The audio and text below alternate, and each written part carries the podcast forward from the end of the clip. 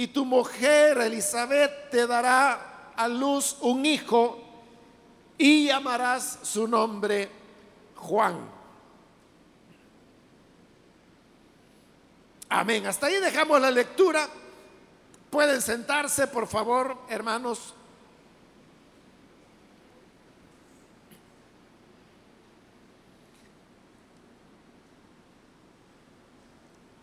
Hermanos, con los versículos que acabamos de leer, entramos ya a, la primera sección del Evangelio de Lucas, que abarca el capítulo 1 y el capítulo 2, y a esta sección se le llaman los relatos de la niñez, porque son los capítulos en los cuales el Evangelio de Lucas relata la historia acerca de eh, dónde nació Jesús, de quién nació, cómo nació, cómo fueron sus primeros años de vida hasta llegar a los doce. Y luego pues habrá de pasarse a lo que ya la vida, el ministerio del Señor cuando, como lo vamos a ver más adelante, este mismo evangelio dice que Jesús andaba alrededor de los 30 años. Ahora, los relatos de la niñez solamente la tienen dos evangelios, que es el de Lucas, que estamos leyendo ahora, y el otro es el evangelio de Mateo. Los relatos de la niñez de Mateo son mucho más cortos, tienen menos detalles que todo lo que Lucas nos va a relatar en estos dos capítulos acerca del Señor Jesús.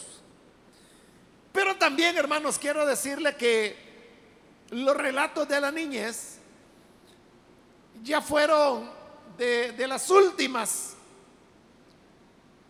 eh, secciones que se añadieron al Evangelio una vez este estaba escrito. Porque, de acuerdo, hermanos, a los estudios que se han hecho sobre los Evangelios, Hoy en día se sabe con bastante seguridad cómo es que ellos fueron redactados. Y a lo mejor nosotros tenemos eh, una idea que quizás la ha fomentado el cine o las historias. Y es que, por ejemplo, en el caso de Lucas, imaginamos que él tenía allí un gran rollo de papiro y que tenía un estilo que era el instrumento con el cual se escribía que no era igual, pero se parecía a una pluma. Y entonces que él comenzó desde lo que hoy es el capítulo 1 y versículo 1, escribiendo su evangelio puesto que ya muchos han tratado de poner en orden la historia de las cosas que entre nosotros han sido ciertísimas. Y lo imaginamos a Lucas escribiendo, escribiendo, pasando del capítulo 1 al 2, del 2 al 3, del 3 al 4, hasta llegar a terminarlo. Pues esa es la idea que tenemos. Pero los evangelios no se escribieron de esa manera, sino que de una forma muy distinta. Lo primero que se escribió es lo que se llama los relatos de la pasión. Porque así como hay los relatos de la niñez, que ya le dije que solo lo tiene Lucas y Mateo, Marcos no tiene relatos de la niñez. Juan no tiene relatos de la niñez. Esos dos evangelios arrancan con el ministerio de Juan el Bautista, es decir, cuando Jesús ya es un adulto. Entonces, están los relatos de la niñez están los relatos de la pasión, que son aquellos relatos que van desde el momento cuando el Señor es capturado y que va a terminar con su sepultura. Luego vienen los relatos de la resurrección, que todos ellos son cortos porque normalmente ella el último capítulo de cada evangelio. En el caso de Marcos apenas son unos versículos que hablan de la resurrección y ya le voy a explicar un poquito de eso. Pero luego vienen los relatos del ministerio del Señor, que eso es propiamente los evangelios, donde se nos cuenta, eh, básicamente el esquema sería que el ministerio de Juan, Jesús es bautizado por Juan, Jesús inicia su ministerio, sana a los enfermos, enseña maravillas, empieza a tener oposición con las autoridades. Esas oposiciones se van haciendo más y más duras hasta que las autoridades planean la muerte del Señor. Vienen los relatos de la pasión donde Él es capturado, es acusado falsamente, lo condenan, lo crucifican, es sepultado y ahí se acaba. Luego vendrán los relatos de la resurrección.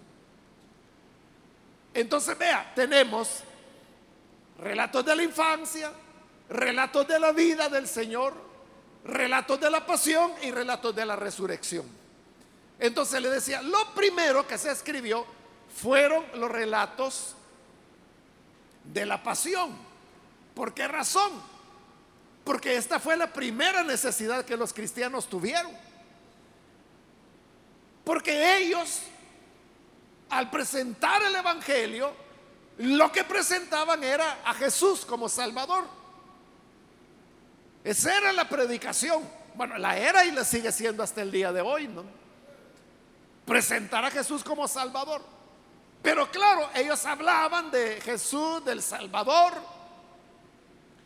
Pero habiendo hablado del Salvador, la gente oía y podían preguntar, pero mire, y ese Salvador del cual usted habla, ¿a dónde está? Entonces los discípulos tenían que decir, es que lo que ocurre es que a él lo mataron. Pero eso despertaba otra pregunta. Y la pregunta era, pero ¿cómo que lo mataron? ¿Cómo fue eso? ¿Que no dice que era el Salvador? Sí, él es el Salvador. Pero entonces, ¿por qué van a matar al Salvador? ¿Por qué van a matar al Hijo de Dios? O sea, no tiene sentido. Entonces, para poder explicar eso de que cómo era, que el Salvador estaba muerto, y que no solo estaba muerto, sino que el otro problema era cómo había muerto. Y había muerto crucificado. Que como le he explicado varias veces, era la pena de muerte que se le aplicaba a los peores criminales. Eso es como que si hoy en día nosotros dijéramos, fíjese que yo tengo un, gran héroe, yo tengo un hombre modelo. Ah, qué bueno. ¿Por qué no me lo presenta? Ah, pues fíjese que no puedo porque él está muerto. ¿Qué? Ya se murió. Bueno, no es que se haya muerto, lo mataron. Pero ¿cómo es que murió? Es que fíjese que lo ejecutaron en la silla eléctrica, por ejemplo. Entonces, eso produce un choque, ¿verdad? Pero porque yo estoy diciendo que fue un hombre modelo, que es un héroe. Pero si fue modelo y fue héroe, ¿cómo es que muere con la muerte de un criminal? Esa era la dificultad con la cual se encontraban los discípulos. Entonces ellos tenían que relatar por qué Jesús había muerto. Y ahí es donde tenían que enfocarse en la pasión del Señor. ¿Cómo fue que lo capturaron? ¿Qué fue lo que pasó? ¿De qué lo acusaron? ¿Por qué Pilato finalmente decide entregárselos y cómo él va a parar a la cruz? Entonces los relatos de la pasión fueron parte fundamental de la predicación de los primeros cristianos. Es igual que hoy, hermanos. Que al predicar el Evangelio, con frecuencia nosotros estamos volviendo y volviendo y volviendo al tema de la muerte de Jesús. Claro, hoy ya esto no causa sorpresa porque ya la gente, aunque no sea cristiana, tiene bien sabido que Jesús murió en, una cruz, pero que no lo mataron porque era un criminal. O sea, hoy, sobre todo pues aquí en Occidente, donde toda la gente está cristianizada, todo el mundo entendemos de que aunque Jesús murió, lo, ejecutaron con una pena de muerte para los peores criminales, sabemos que no fue porque fue criminal, sino porque, bueno, ahí cada quien como entiende, ¿verdad? Algunos conocen la Biblia, otros no. Algunos dicen, ah, es porque Judas lo traicionó. Otros dirán, ah, es porque Pilato se lavó las manos. Ah, es porque los discípulos huyeron y lo dejaron solo. Otro dirá, ah, es que porque hicieron una injusticia. Otro dirá, ah, no, es que Jesús les dijo la verdad. Y entonces, por decir la verdad, murió. Los cristianos, los que han tenido un encuentro con Cristo y que conocen mucho más la palabra, ya entienden de que si bien es cierto todas esas cositas que he mencionado, pero esa no es la razón por la cual Jesús murió. Jesús murió en la cruz porque como dice Juan 3:16, de tal manera amó Dios al mundo que Él envió a su Hijo, su Hijo único, su Hijo unigénito, para que todo aquel que en Él crea no se pierda, sino que tenga vida eterna. Esa es la razón. Y entendemos entonces la muerte del Señor. Pero es esa hora. Después de dos mil años de que esa historia se ha venido repitiendo y repitiendo y repitiendo. Pero para este momento, cuando la iglesia nacía, cuando comienza la predicación, la gente no comprendía cómo es que le habían dado muerte. Es que no tiene sentido, ¿verdad? Entonces fue que ellos contaban y contaban la pasión de Jesús.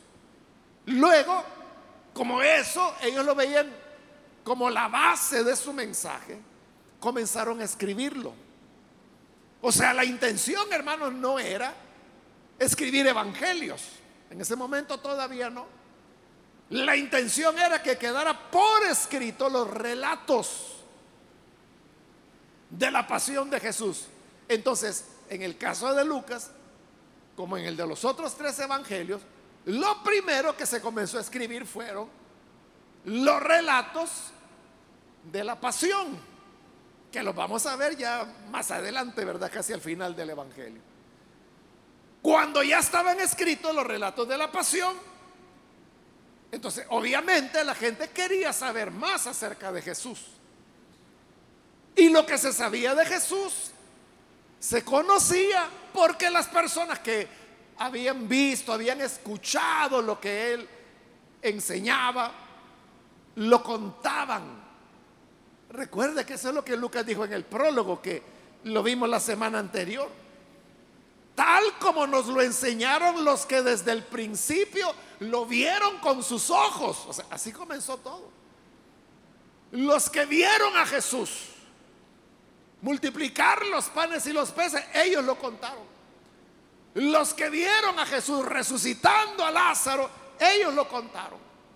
Los que vieron a Jesús sanando a aquella mujer encorvada en la sinagoga, ellos contaban todas estas cosas.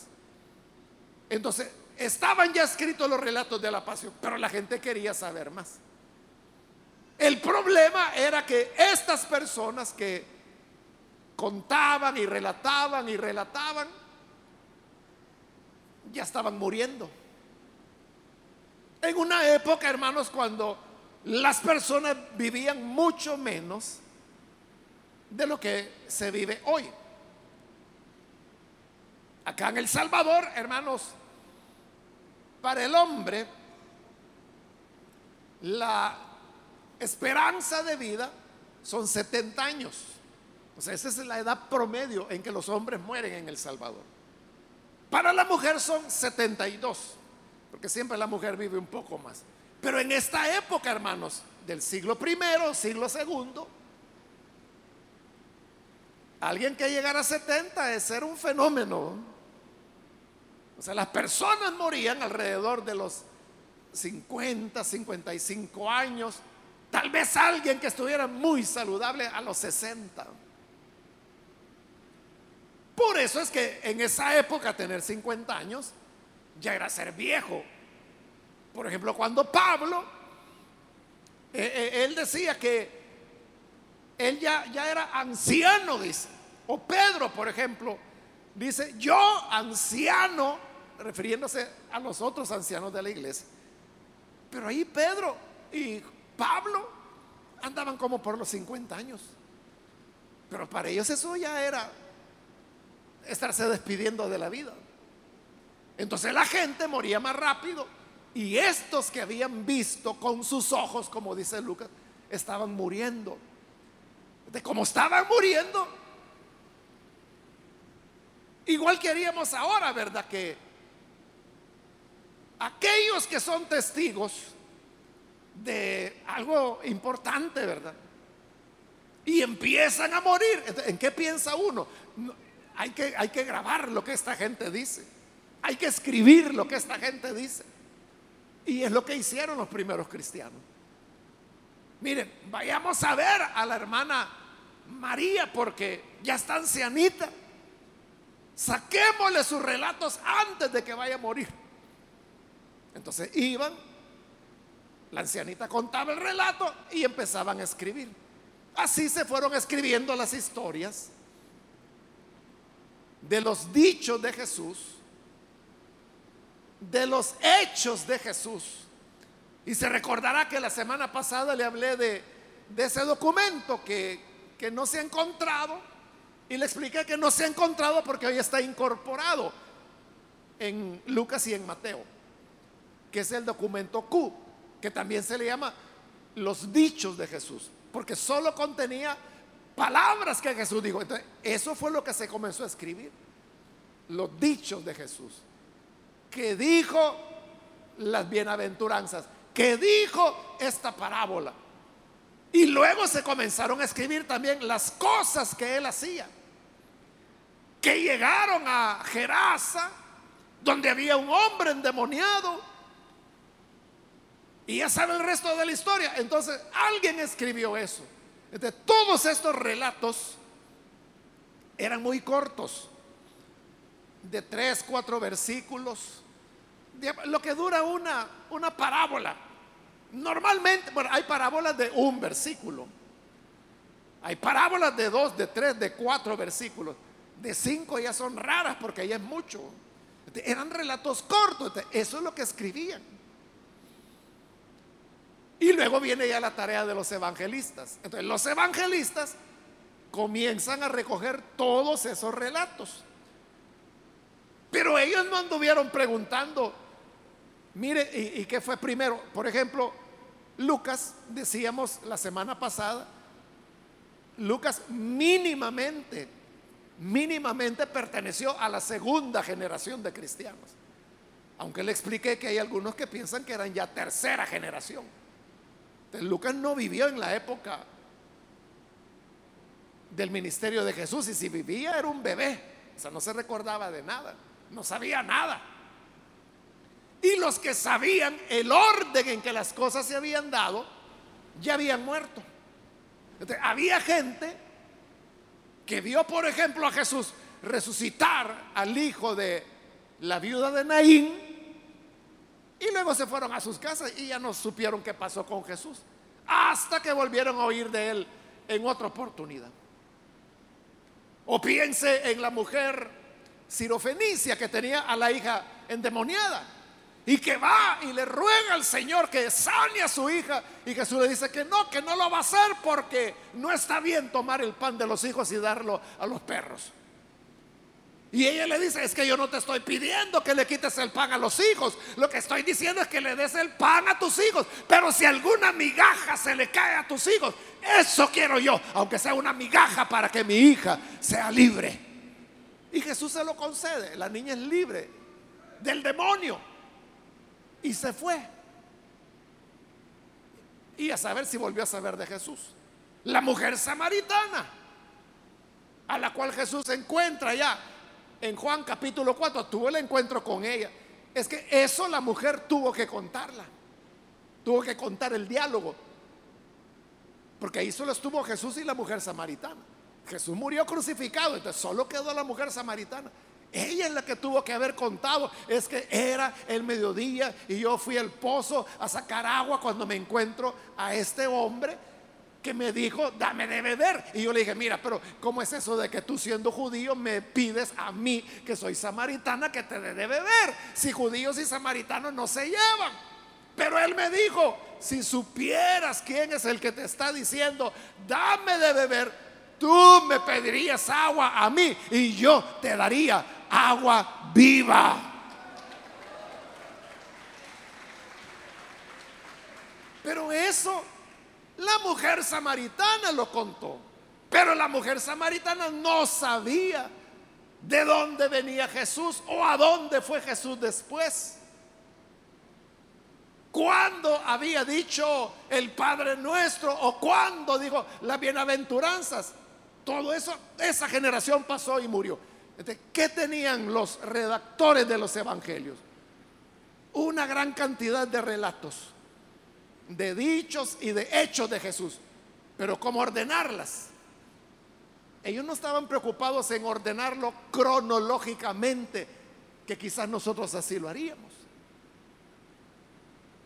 Esas piezas como de un rompecabezas, ellos sí las ordenaron, pero no cronológicamente, sino que las ordenaron de acuerdo a la intención teológica que ellos tenían. Porque cada evangelio tiene una intención teológica diferente, que es propia de cada uno. Si no, no tendría sentido que tuviéramos cuatro evangelios. Depende qué es lo que el evangelista quería remarcar. Por eso es que usted puede ver que el Jesús de Marcos es un Jesús que casi no habla. Y habla frasecitas casi monosílabos. ¿eh? Es, así es el Jesús de Marcos. Casi no habla, habla muy poco. Pero el Jesús de Juan, hermanos, se echa unos discursos como el capítulo 14, 15, 16 y 17 de Juan, cuatro capítulos, que es un solo sermón de Jesús.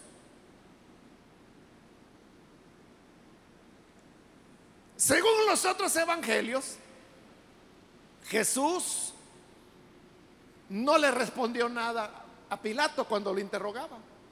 Y Pilato se sorprendía que no le decía nada. Pero el Jesús de Juan, hermano, es una amena charla la que tiene con Pilato.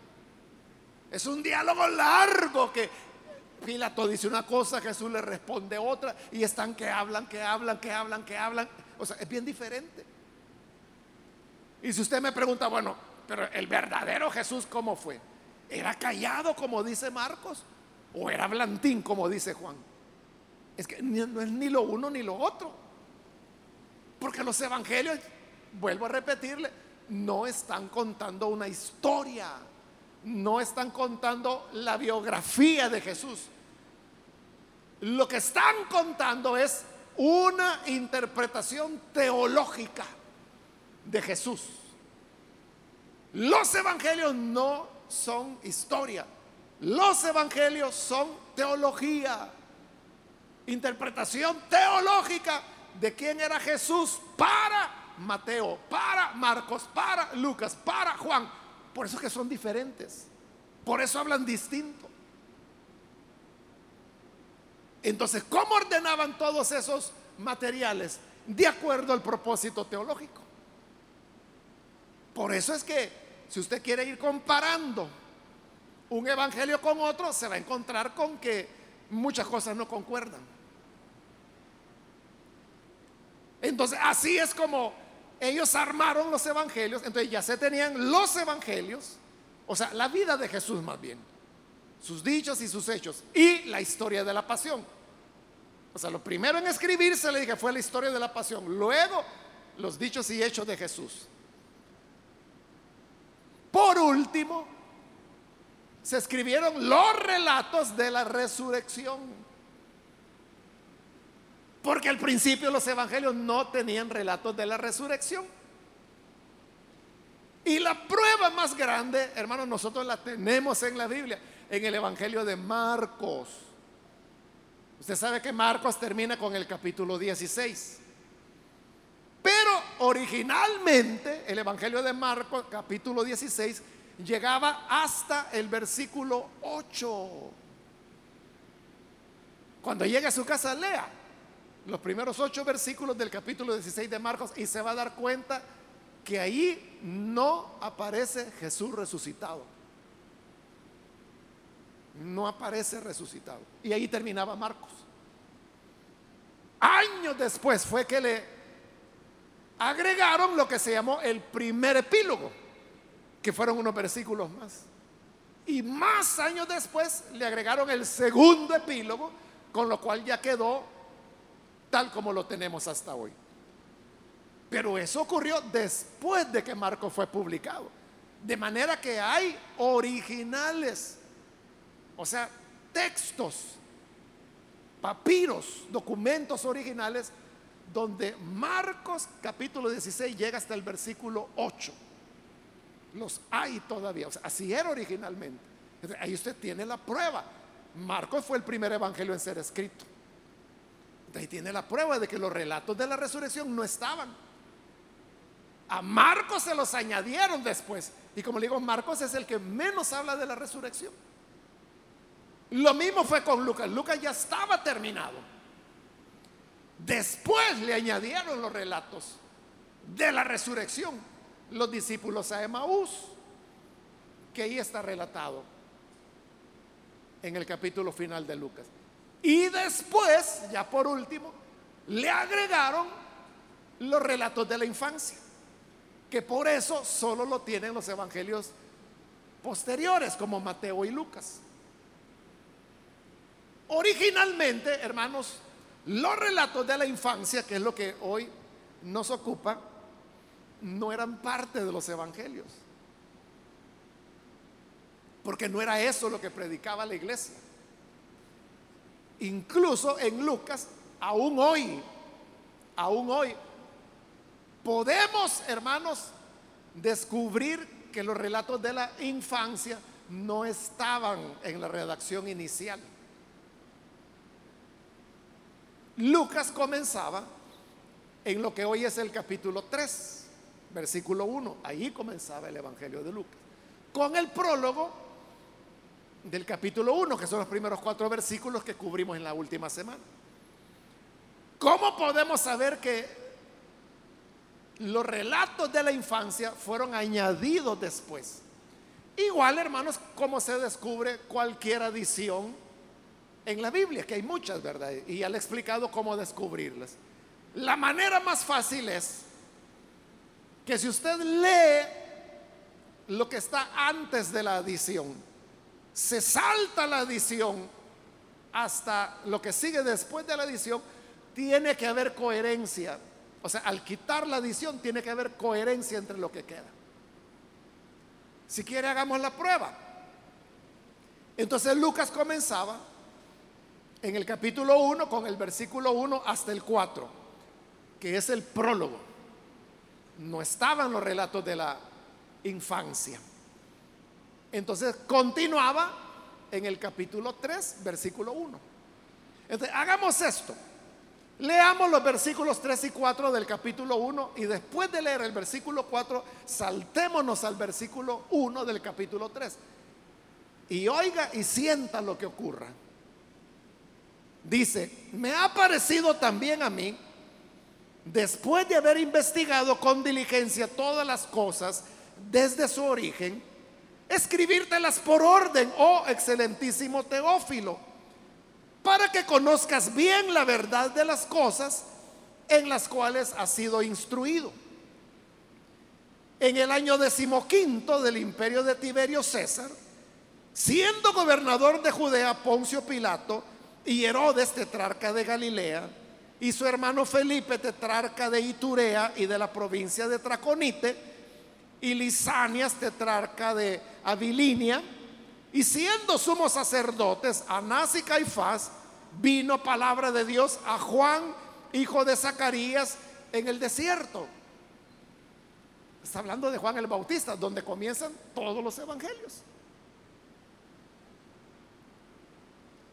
Pero ¿qué pasó, hermanos, cuando saltamos del prólogo al versículo 1 de Lucas? que uno siente una continuidad.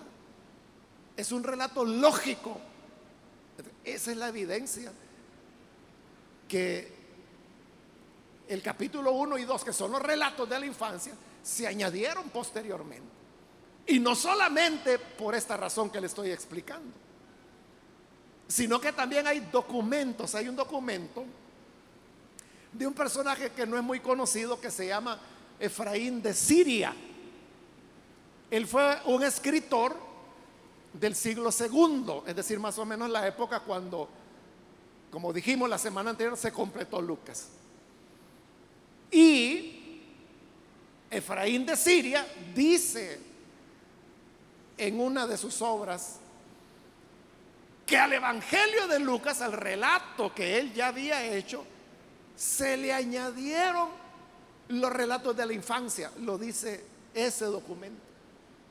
Ahí usted tiene una prueba documental y no es la única, hay otra, donde también se dice lo mismo, que los relatos de la infancia fueron añadidos posteriormente. Entonces, volviendo, hermano, y para resumir todo lo que he dicho, los evangelios no se escribieron de principio a fin como uno se lo imaginaría. Primero se escribieron los relatos de la pasión. Que eso Lucas no lo escribió, eso ya estaba escrito, él los tomó como materiales escritos. Luego se escribieron los relatos de los dichos y hechos de Jesús. Tercero, se escribieron los relatos de la resurrección. Y cuarto, se escribieron los relatos de la infancia. Que es lo que vamos a entrar ahora. Ahora, los relatos de la infancia, hermanos, o sea, surgen por lógica, ¿verdad? Porque todos los evangelios, como ya le dije, comienzan con el ministerio de Juan el Bautista, cuando Jesús ya era adulto. Y entonces ahí surge la pregunta, ¿verdad? Que quizás usted se la ha hecho varias veces. ¿Y por qué la Biblia no relata cuando Jesús tenía 17 años? ¿O cuando Jesús cumplió 20 años? ¿O cómo era la vida de Jesús cuando tenía 24 años?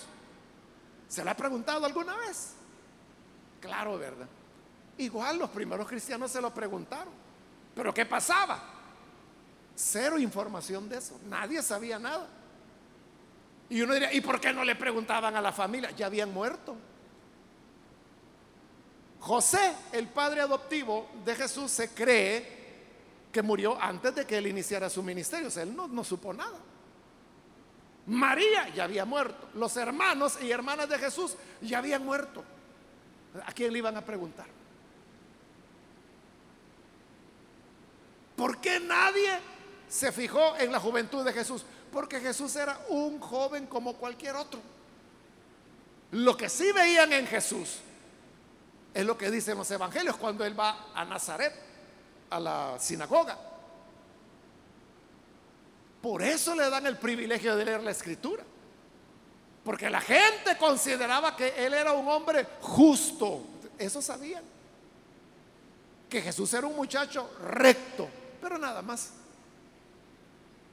Ellos no sabían que era el Hijo de Dios, que era el Cristo, que era el Mesías. Hermanos, Juan el Bautista, haciendo cuentas, viene siendo primo de Jesús. Bueno, Lucas incluso nos dice de que María, estando embarazada, va a visitar a Elizabeth, su parienta, dice, que estaba embarazada de Juan. Eso lo vamos a ver aquí en Lucas. Eran parientes. Y si María visitaba a Elizabeth, entonces los niños, es decir, Juan el Bautista y Jesús se conocían. ¿Con qué frecuencia no lo sabemos? Pero se conocían. Eran familia. Juan conocía, Juan era seis meses mayor que Jesús. Juan conocía a Jesús, digamos así, como su primo. Pero Juan mismo lo dice, en el Evangelio de Juan lo dice. Juan el Bautista dice, yo no lo conocía. Y uno dice, ¿cómo que no lo vas a conocer si es tu primo? Pero él no está hablando de conocerlo en ese sentido sino que él no conocía que su primo era el Cristo. Eso es lo que dice Juan, yo no lo conocía, pero aquel que me envió a bautizar me dijo, aquel sobre el cual vea descender el Espíritu Santo, ese es. Y ahí es donde Juan se dio cuenta Ahí es donde, bueno, sabe usted la historia, los evangelios lo relatan, ¿verdad? Que los cielos se abren, el Espíritu Santo desciende. Y Juan oye la voz que le dice, este es mi hijo amado. Ahí es donde Juan lo conoce. Entonces note, Juan no había notado nada especial en su primo. Nada que le llamara la atención. Para él era su primo. Seguramente tenía, bueno, los hermanos de Jesús, ¿verdad? Judas, Jacobo, eran primos de Juan el Bautista también. Pero igual con ellos, ¿verdad? Así era Jesús. Hasta que el Espíritu Santo, hasta que Dios le da la revelación. Así fue con la gente. Nadie tomó nota. Nadie se preocupó por contar. Es que Jesús era así, Jesús era acá. Cuando vinieron a darse cuenta quién era Él, ya ellos estaban muriendo. Entonces, los relatos de la infancia no significa que sean inventados. Pero no tenemos que olvidar que necesariamente son una construcción de los escritores. En el caso de Mateo, la construcción se nota claramente, porque Mateo se basa en cinco pasajes del Antiguo Testamento para relatar la infancia de Jesús. A eso los judíos le llamaban midrash. Un midrash, hermanos, era, ¿cómo se lo explico para que sea fácil de entender? Un midrash era una, una explicación que se daba de un pasaje de la Biblia. Es decir, tomar un pasaje de la Biblia y yo lo comienzo a explicar. Yo puedo tomar, por ejemplo, el pasaje de la Biblia que relata que las cataratas de los cielos fueron abiertas, estoy hablando del diluvio en la época de, de Noé que las fuentes de la tierra fueron rotas, las cataratas de los cielos fueron abiertas y comenzó a llover durante 40 días. O sea, eso es lo que dice la Biblia. Pero sobre eso yo puedo dar explicaciones y puedo imaginar cosas que no necesariamente son mentiras, probablemente. Y yo podría decir, y comenzó a tronar y cayeron rayos y las nubes estaban negras y la lluvia caía a cántaros. ¿A dónde dice la Biblia todo esto que estoy diciendo? No lo dice en ningún lugar. ¿De dónde lo estoy sacando? Yo lo estoy imaginando. Pero lo que estoy diciendo, usted sabe que está dentro de lo probable. Pudo ser así. Y yo puedo decir, y Noé sabiendo que el diluvio había venido, se desesperó, se angustió al saber que el fin de la humanidad se acercaba. Y sus ojos estaban llorosos y temblorosos. Le dijo a sus hijos que subieran al arca porque el momento había llegado. ¿Y todo esto dónde lo dice la Biblia? No lo dice. ¿Quién lo está diciendo? Yo. Lo estoy inventando. Sí, en cierta manera, sí, según la imaginación. Según imagino las cosas, así las describo. Pero usted sabe que no estoy diciendo que los marcianos llegaron y que ellos tiraron el agua. Usted sabe que lo que estoy diciendo está dentro de lo lógico, está dentro de lo razonable. Eso es lo que hacemos todas las veces que predicamos la Biblia. Eso eran los midrash. Los midrash es que tomaban un pasaje de la Biblia y comenzaban a explicarlo. Al explicarlo, ya dependía de la imaginación de cada uno. Eso es lo que Mateo hace. Le hablo de Mateo porque le digo, es muy fácil, ¿verdad? Que él toma pasaje número uno del Antiguo Testamento y empieza a contar la infancia de Jesús. Está haciendo un midrash de ese pasaje. Pasaje número dos y hace un midrash del segundo pasaje, luego del tercero, luego del cuarto, luego del quinto y ahí termina el relato de la infancia. ¿De dónde lo sacó? No es que lo haya visto porque ya esa generación había pasado.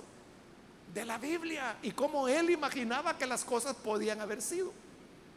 Lucas hace lo mismo. Lo único que Lucas no es tan metódico, por decirlo así, como Mateo, ¿verdad? Que pone los pasajes y los va analizando. Sin embargo, Lucas utiliza materiales como por ejemplo el canto de María,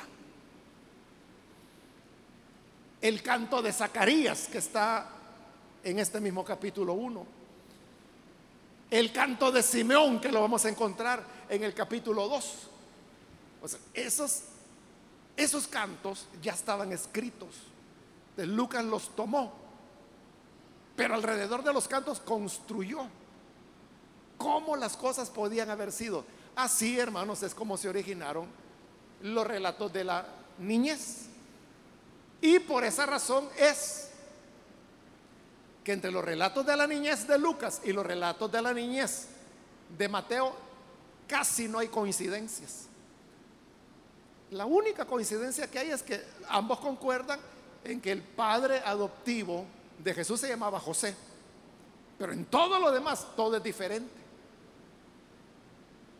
Entonces, si uno pregunta, ¿y cuál fue el verdadero relato? ¿El de Lucas o el de Mateo? No importa. No importa porque hemos dicho, es una interpretación teológica. Entonces, eso es lo que vamos a ver ahora, hermanos. Los relatos de la niñez, pero ya me comí el tiempo. Por lo menos ya hicimos la introducción. Ya le expliqué esto de tal manera pues que en la próxima oportunidad vamos a tomar los versículos que hoy leímos y vamos a, desarrollarlos. Pero ¿qué aprendizaje podemos hacer nuestro de, de todo esto que he explicado? Bueno, en primer lugar, nos hace entender, ¿verdad?, cómo es que los evangelios fueron escritos y eso nos permite dar respuesta a críticas que las personas dicen. Porque hay incrédulos que creen que conocen de Biblia y lo que hacen es que señalan las contradicciones que hay entre evangelios. Por ejemplo, yo le hablé de el endemoniado de Gerasa. Según Marcos es uno. Según Mateo son dos. Un evangelio dice que Jesús encontró a Bartimeo entrando a Jericó. El otro evangelio dice saliendo de Jericó. Un evangelio dice que cuando Jesús maldijo la higuera, se secó inmediatamente. El otro evangelio dice que la maldijo y no pasó nada. Hasta el día siguiente que pasaron, ya se había secado. Entonces, note, son cosas diferentes. Bueno, el llamado sermón del monte, que le llamamos del monte, porque Mateo lo ubica en, un monte. En cambio, Lucas, cuando lleguemos ahí, vamos a ver que Lucas lo ubica en un llano. De si uno pregunta, bueno, ¿a dónde fue el sermón? ¿En un monte o en un llano? Porque monte y llano es exactamente lo contrario. Y los dos afirman. Mateo dice que fue un monte. Lucas afirma que fue un llano. Y entonces, ¿qué importa, hermano? ¿Qué importa dónde haya sido? Si fue en el monte, si fue en el llano, si fue a media montaña, a media colina, a medio cerro. No importa. Lo que importa es lo que Jesús enseñó. Ese es el punto. Por eso le digo, cuando uno entiende cómo los evangelios fueron redactados, entonces uno se da cuenta de que no es que haya contradicciones. Lo que hay son enfoques teológicos diferentes. Y la iglesia así fue y así sigue siendo. Así sigue siendo.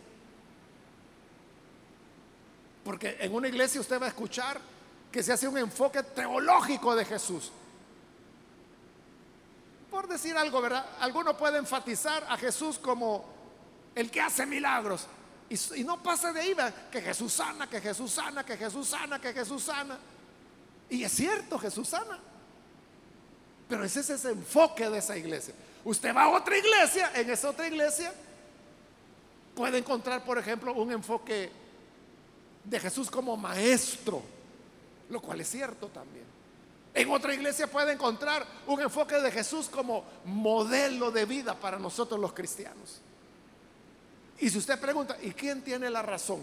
Todos, todos porque Jesús fue maestro, Jesús fue sanador, Jesús fue un modelo de vida, o sea, todo es cierto.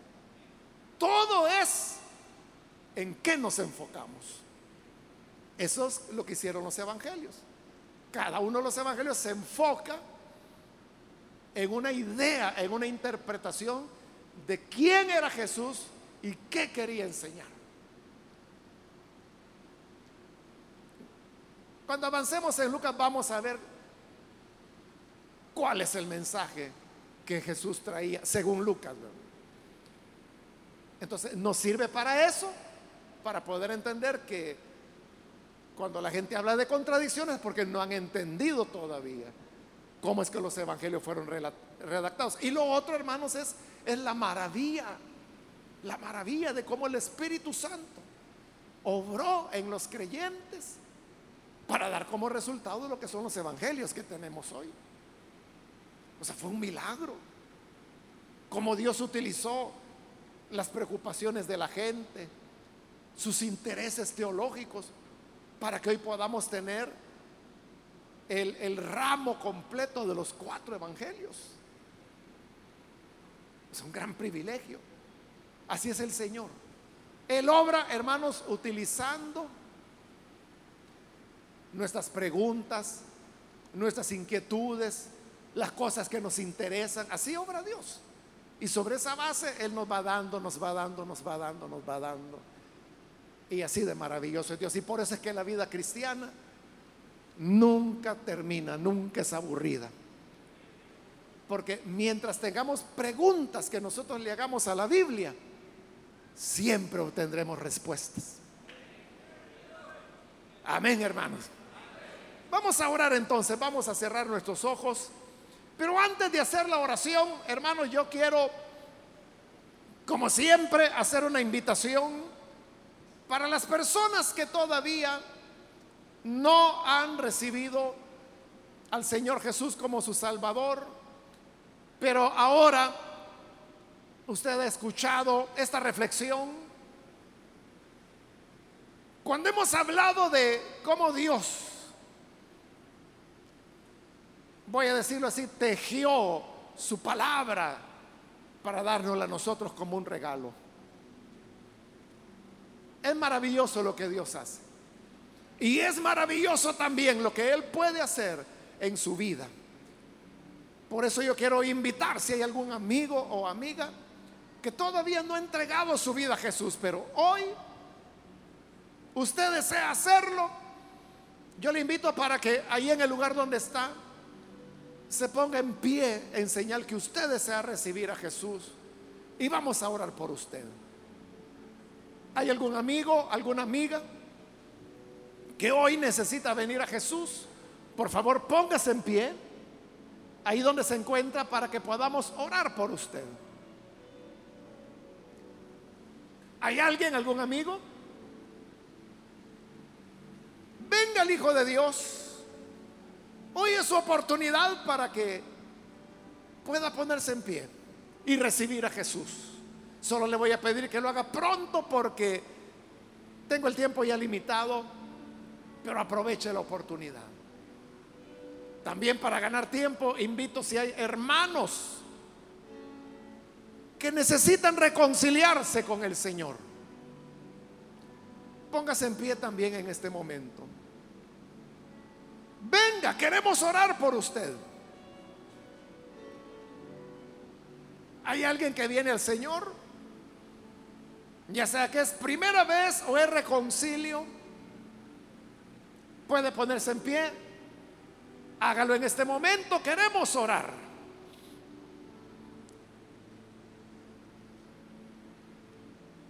¿Hay alguien que lo hace? Hago la última llamada y vamos a orar. Si hay alguien que necesita venir a Jesús por primera vez o necesita reconciliarse, póngase en pie ahora, porque esa fue la última llamada y vamos a orar.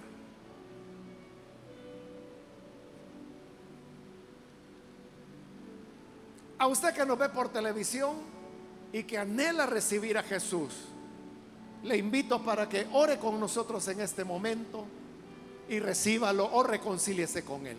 Ore con nosotros. Padre, gracias te damos. Porque tú eres bueno porque tú siempre nos iluminas y nos guías. Mira a estas personas que hoy, Señor, están entregándose a ti, donde quiera que se encuentran. Sálvales, transfórmales. Y así como tu espíritu guió a los que escribieron la palabra, guíalos ahora a ellos para que puedan amarte, para que puedan vivir para ti, para que puedan, Señor, servirte.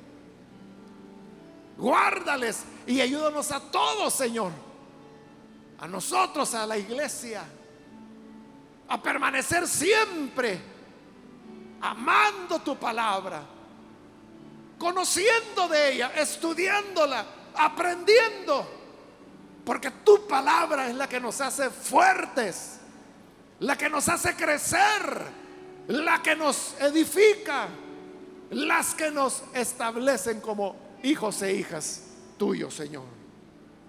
Gracias te damos por todo esto. En el nombre de Jesús nuestro Señor. Amén.